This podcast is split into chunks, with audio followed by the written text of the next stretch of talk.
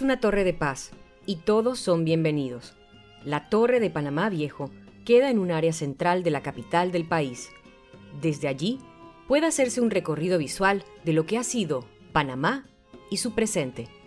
Es la columna vertebral del conjunto monumental histórico de Panamá Viejo, declarado Patrimonio de la Humanidad por la UNESCO.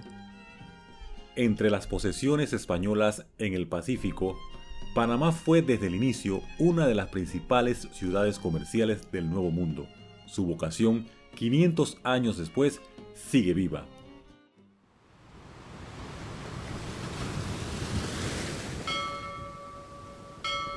Pedro Arias Dávila, Pedrarias, fundador de la ciudad en 1519, buscaba un asentamiento con un puerto capaz de servir a las travesías españolas ante los descubrimientos posteriores en la costa americana sobre el Mar del Sur. El virrey Dávila visualizó Panamá como el hub de la corona en el Nuevo Mundo para iniciar un proceso expansionista. Era el tiempo de erigir, de construir, de levantar. 1519, el año en que Pedro Arias Dávila, Pedrarias, gobernador de Castilla de Oro, se asentó en Panamá, coincidió con una época de relativa quietud después de la estela de sangre y muerte del ciclo más agresivo de la conquista española en el llamado Nuevo Mundo.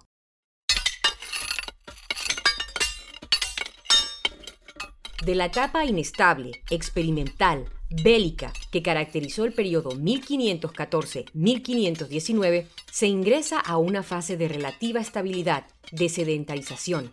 Era el momento de suspender la destrucción para pasar a la construcción, de detener la violencia de la conquista y ceder el paso a un nuevo modo de relación con los sometidos, afirma el historiador Alfredo Castillero Calvo en su obra La nueva historia general de Panamá.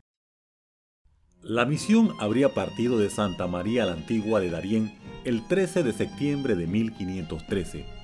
Decenas de hombres caminaron entre el espesor de las montañas, ríos y llanuras, se encontraron con el Mar del Sur, recorrieron el litoral hasta el 15 de agosto de 1519, día de la Asunción.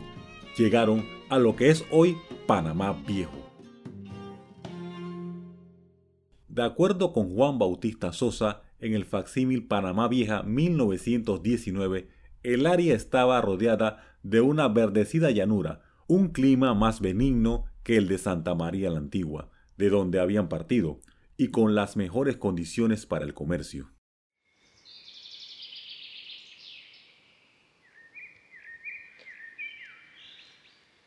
El trópico y su humedad de siempre, sin embargo, fueron parte de la descripción de la época. Como diría Pedro Ciesa de León, autor de la Crónica del Perú, el sol es tan enfermo que si un hombre acostumbra andar por él, aunque sea si no pocas horas, le dará tales enfermedades que muera, que así ha acontecido a muchos.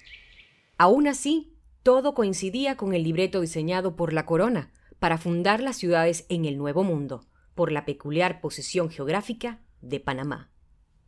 Castillero Calvo, citando al cronista Gonzalo de Yescas, narra que Pedrarias buscaba en el istmo una plataforma donde iniciar exploraciones marinas para buscar un estrecho o pasaje para las Islas Molucas. Pedrarias, de hecho, ya conocía el modelo que habría de aplicar. Había estado en Santa Fe, ciudad erigida por los reyes católicos.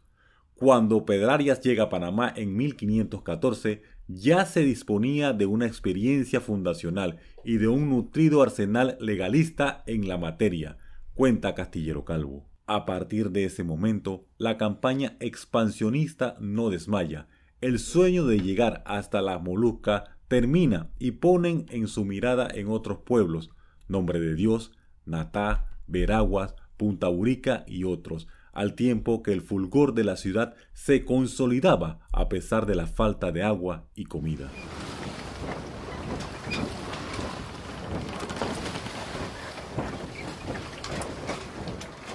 De hecho, Panamá se convirtió en la ruta de tránsito del oro y la plata que venía del resto del continente, principalmente del imperio inca.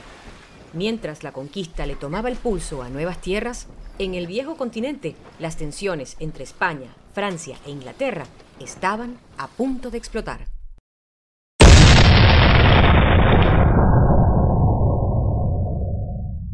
Empujados por la codicia, corsarios de esos países arriban al istmo, pero fue Henry Morgan quien el 28 de enero de 1671 cometió el peor y brutal asedio a la ciudad.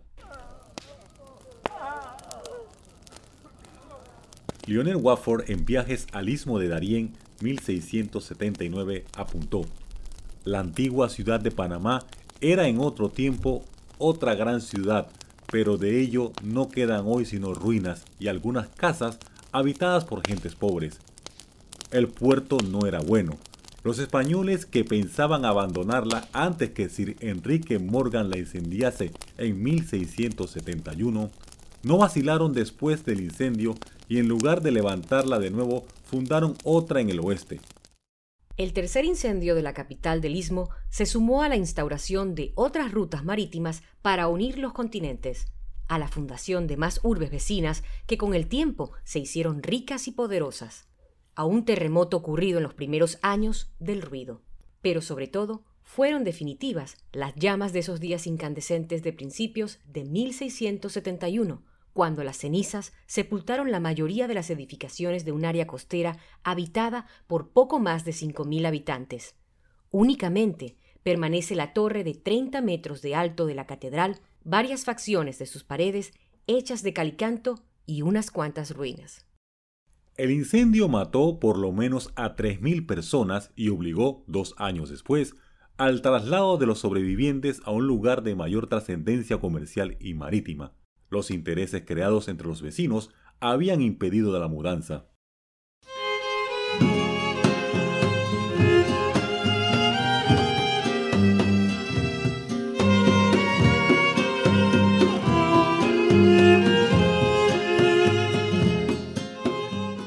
La ciudad había florecido allí durante décadas y los esclavos libertos pudieron ascender socialmente y llegaron extranjeros no solo de España, sino también de otros países de Europa y del mar Mediterráneo para proponer negocios y ofrecer servicios.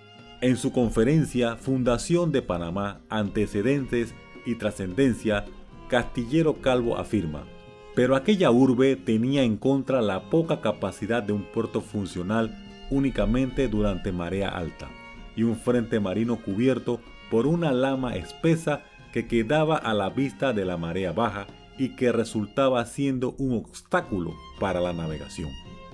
Así que el incendio calcinó a la ciudad de Panamá, cuyo crecimiento económico se fue propagando desde su fundación el 15 de agosto de 1519. La urbe realizó dos mudanzas antes de ubicarse en el área conocida como Panamá Viejo. Su nacimiento sucedió en la ebullición de la era de los descubrimientos, en especial con la noticia cierta de la redondez de la Tierra. Fue en esa segunda década del siglo XVI que se hizo realidad la navegación desde Europa hasta China, a través del océano avistado antiguamente por aborígenes ismeños y luego por Vasco Núñez de Balboa en 1513 y recorrido por Magallanes y Sebastián Elcano. Estos dos portugueses iniciaron en Sevilla su periplo en cuatro embarcaciones, continuaron por el Atlántico y bajaron hasta el estrecho del sur del Nuevo Mundo para llegar años después a Asia. El Cano llegó a Cádiz en 1522 y en el concierto de las naciones había surgido un punto solar, valorado como la puerta del Pacífico, que es la ciudad de Panamá. Nacía así la globalización económica el concepto de economía mundial. La fundación de la ciudad de Panamá fue un acierto desde todo punto de vista si se tiene en cuenta su ubicación al sur, en el mismo meridiano de la ciudad costera de Colón. Entre las dos urbes mediaba el río Chagres. La ciudad de Panamá celebra 500 años de fundación y es el aniversario del encuentro de los credos y en donde ocurre el milagro de una nación que sabe recuperarse de sus adversidades.